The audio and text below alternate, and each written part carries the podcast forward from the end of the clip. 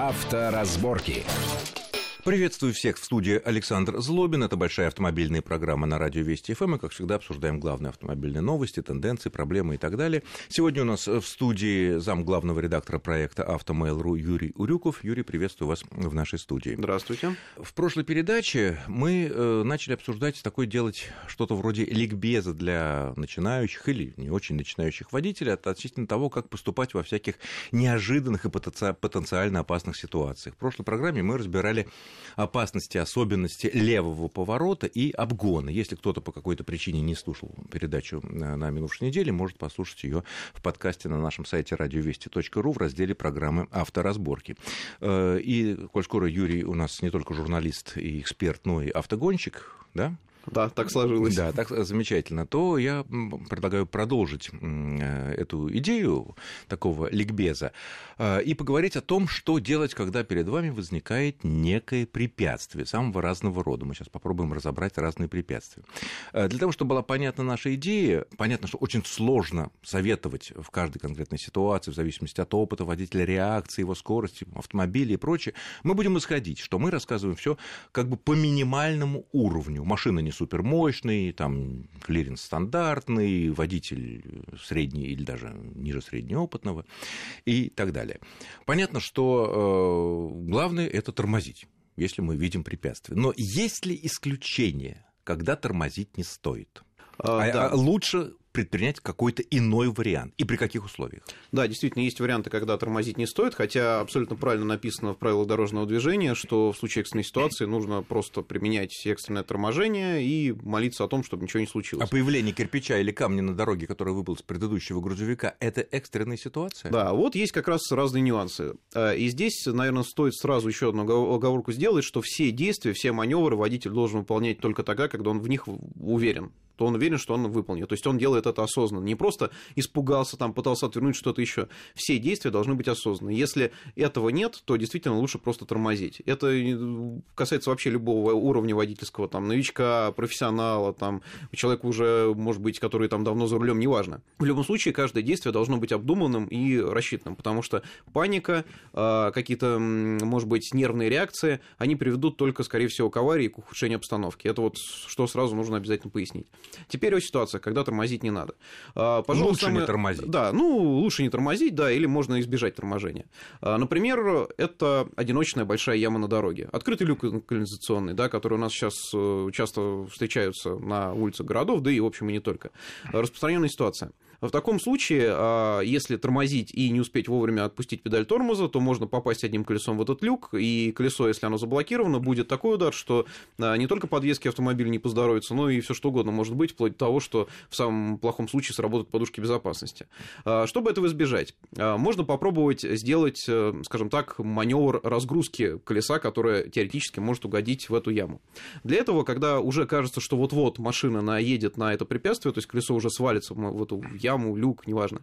А, нужно качнуть рулем в сторону препятствия и сразу поставить руль обратно. Машина никуда не повернет, она просто не успеет это сделать. Но подвеска с этой стороны сначала загрузится, потом разгрузится, и получается, что колесо просто пролетит над этим препятствием. То есть ты а... имеешь в виду, если у нас э, препятствие идет, допустим, под наше левое колесо, мы поворачиваем руль немножко вправо? А, нет, именно на препятствие. То немножко влево. Алгоритм выглядит так: на препятствие от препятствия. То есть влево и назад вернули. Это может быть немного сложно объяснить словами, но достаточно попробовать такой маневр сделать ну, на обычной какой-нибудь площадке. И, где принципе, никого нет больше. Да, естественно, где никого нет. И это достаточно простой способ, и многие им пользуются, и он действительно получается даже у новичков. То есть машина как бы приседает, когда мы видим фотографии сначала, машин, да. да, э, мы видим, что э, та сторона, в которую поворачивается, та, она разгружается. Она сначала загружается, потом разгружается. И когда колесо проходит над препятствием, получается, на него нет нагрузки никакой, и, соответственно, нет и повреждений. Ну, меньше. Пока. Ну, меньше, хотя бы, да, хотя бы меньше. А, еще один вариант, например, Например, неожиданно появился лежачий полицейский, который у нас в провинции очень любят э, делать, допустим, у школ, там, больниц на площадях городов, но при этом никак не помечать ни знаками, ни разметкой, никоим образом. При этом делают их, соответственно, не по ГОСТу, как правило, а они могут нести повреждения автомобиля, если на них налететь. И вот здесь, если тормозить, опять же, мы э, приводим к тому, что машина с загруженной передней осью влетает в это препятствие, и последствия могут быть тяжелые. Э, чтобы этого не случилось, наоборот, нужно перед таким препятствием успеть даже чуть-чуть прибавить газу сразу, чтобы разгрузилась передняя ось машины, чтобы нос приподнялся. Все видели, как во время интенсивного разгона, там, гоночный автомобиль, какой-нибудь мощный суперкар, он задирает чуть-чуть нос, приподнимается. Вот нужно добиться этого же эффекта. Некоторые даже советуют перед этим притормозить немножко, а потом успеть э, дать газ. Да, но это уже такой тоже высший пилотаж, и если мы говорим о водителе, скажем так, какого-то некого среднего уровня, то, конечно, лучше пользоваться там базовыми приемами.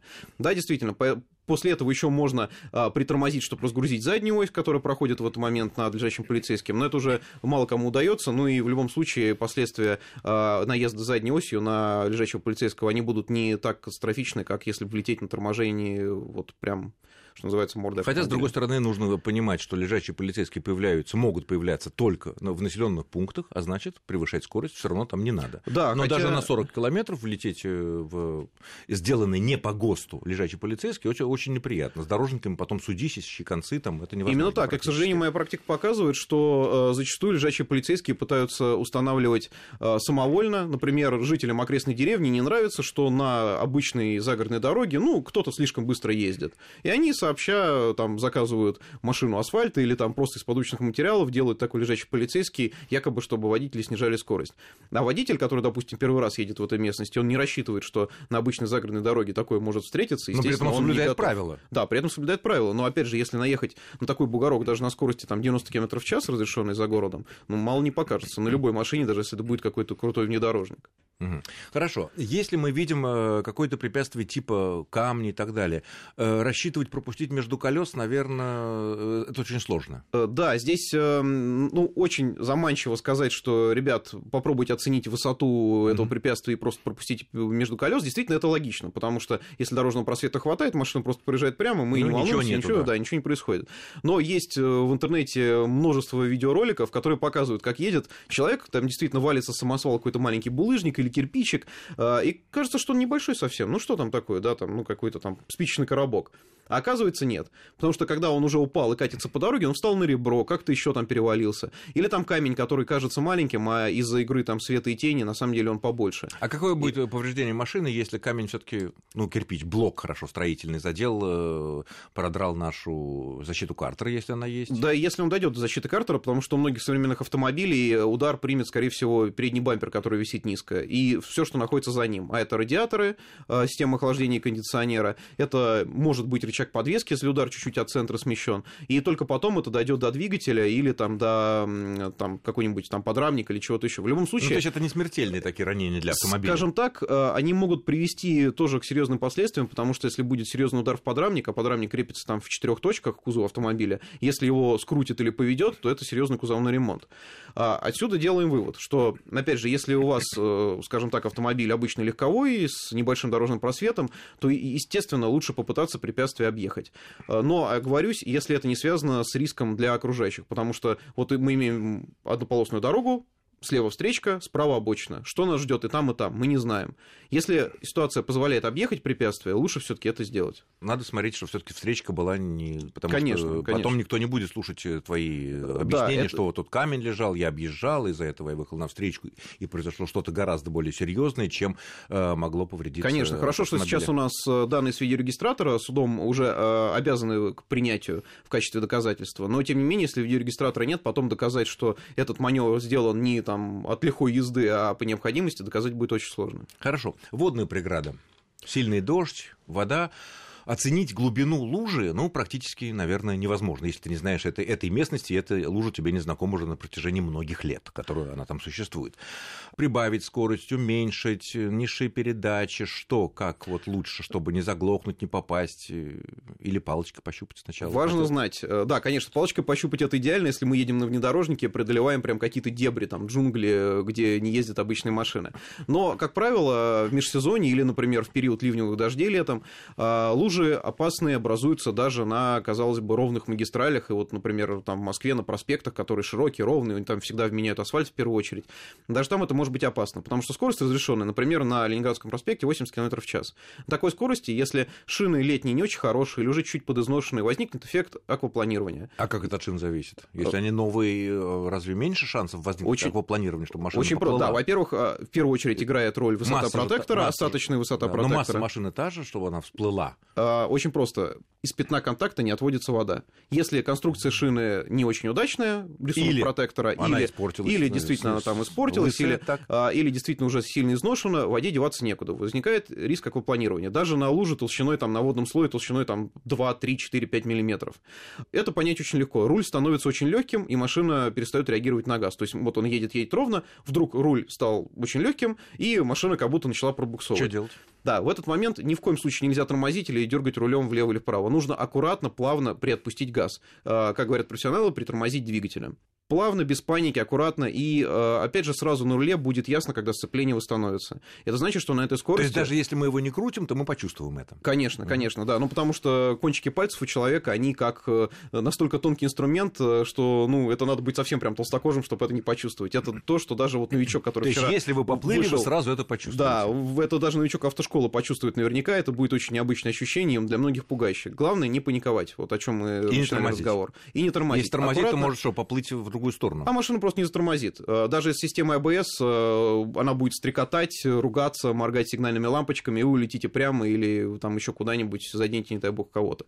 Поэтому плавно, без паники отпускаем газ и понимаем, что на этой скорости, например, 80 км в час, происходит акопланирование. Дальше мы едем, не превышая эту скорость. Это что касается лужи, которая может встретиться ну, вот нам в обычной жизни практически всегда. А Если мы едем, например, на дачу и понимаем, что э, дорогу пересекает какой-нибудь ручеек, который в период там, половодья... Ну, или лужа э, большая, и, Да, или так. большая лужа. А, да, На здесь, скорости- и мы уверены в ее глубине. Лучше действительно здесь все-таки выйти и посмотреть. Там, пощупать как-то, палочкой потыкать. Хорошо, допустим, мы удостоверились, что глубина не превышает, ну, там, середины колеса. Тогда мы останавливаемся, То есть по включаем. ступицу нормально ехать. Да, как правило, это нормально. Для практически любого легкового автомобиля страшного ничего не случится. Мы продолжим этот интересный разговор буквально через несколько минут после очень короткой паузы. Авторазборки.